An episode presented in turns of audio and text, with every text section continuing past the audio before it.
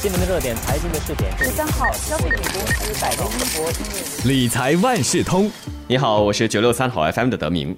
全球经济发展步伐被这突如其来的冠病一九疾病打乱了，许多问题目前为止依旧悬而未决。就在这个时候，我们又很快的步入了下半年，而下半年面对的不确定性看起来不比上半年来的少。各国解封之后，或许引发第二波的疫情。全球经济又可能陷入二战以来最严重的衰退，中美贸易紧张局势也未见缓和，还有就是美国总统选举在即，那么多的因素为前景带来更大的下行风险。在这么不稳定的大环境之下，投资者要如何部署今年下半年的投资策略呢？今天的理财万事通就请华文媒体集团新闻中心财经新闻高级记者陈子云来谈谈。今年下半年的投资行为中，要怎样才能做到步步为营？子瑜你好，德明你好，大家好。我们经过了漫长的阻断措施，现在终于进入了解封后的第二阶段，很多经济活动也开始恢复了。那么，可不可以说，现在其实是一个看好经济复苏来投资的一个好时机呢？对于二零二零年投资市场而言，用惊心动魄来形容，相信一点都不夸张。以本地海峡时报指数而言，该指数在今年一月居高不下。尽管我国在一月二十三日出现首起冠病确诊病例，该指数滑落，但月底还排位在三千一百点以上。不过好景不长，随着疫情从中国扩散至全球，海指不断面对下行压力。三月发生两起影响股市的重大事件。第一，沙地阿拉伯和俄罗斯在三月八号爆发石油价格战，导致油价暴跌。同月十一日，世界卫生组织宣布冠病为大流行病，一波未平一波又起，包括新加坡在内的各大股市跌入熊市。许多国家正在放宽封锁令，但实际上一些经济活动其实还没有重启。例如，我们还没有恢复全面国际出行。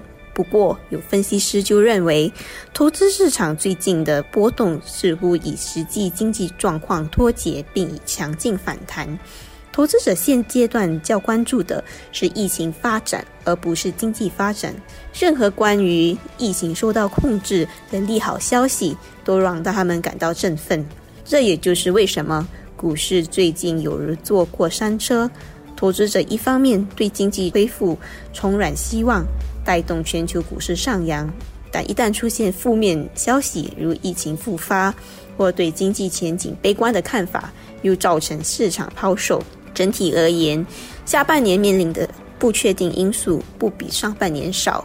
这些因素包括各国解封后或引发第二波疫情，全球经济可能陷入二战以来最严重的衰退。中美贸易紧张局势未缓和，美国总统选举在即等等。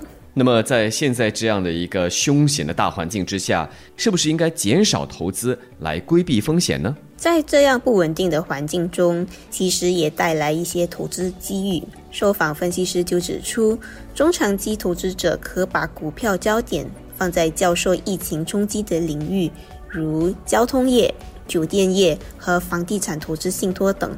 期待这些行业随着疫情受控而逐渐恢复。有的分析师尤其看好中国和亚细安区域的增长潜能。在这样高风险的环境下，许多人可能会考虑减少投资。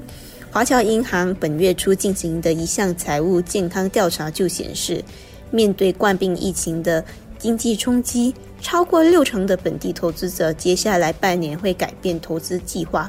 当中多达四十八先打算减少投资。针对这点，专家认为，投资和让钱增值是非常重要的，所以不建议人们减少投资。由于目前处于超低利息环境，华强银行看好新兴市场的高收益债券，并且也看好科技领域。对于证券市场，华侨银行认为证券市场在今年第二季急速回升，估价目前较不具吸引力，所以给予这项资产中立评级。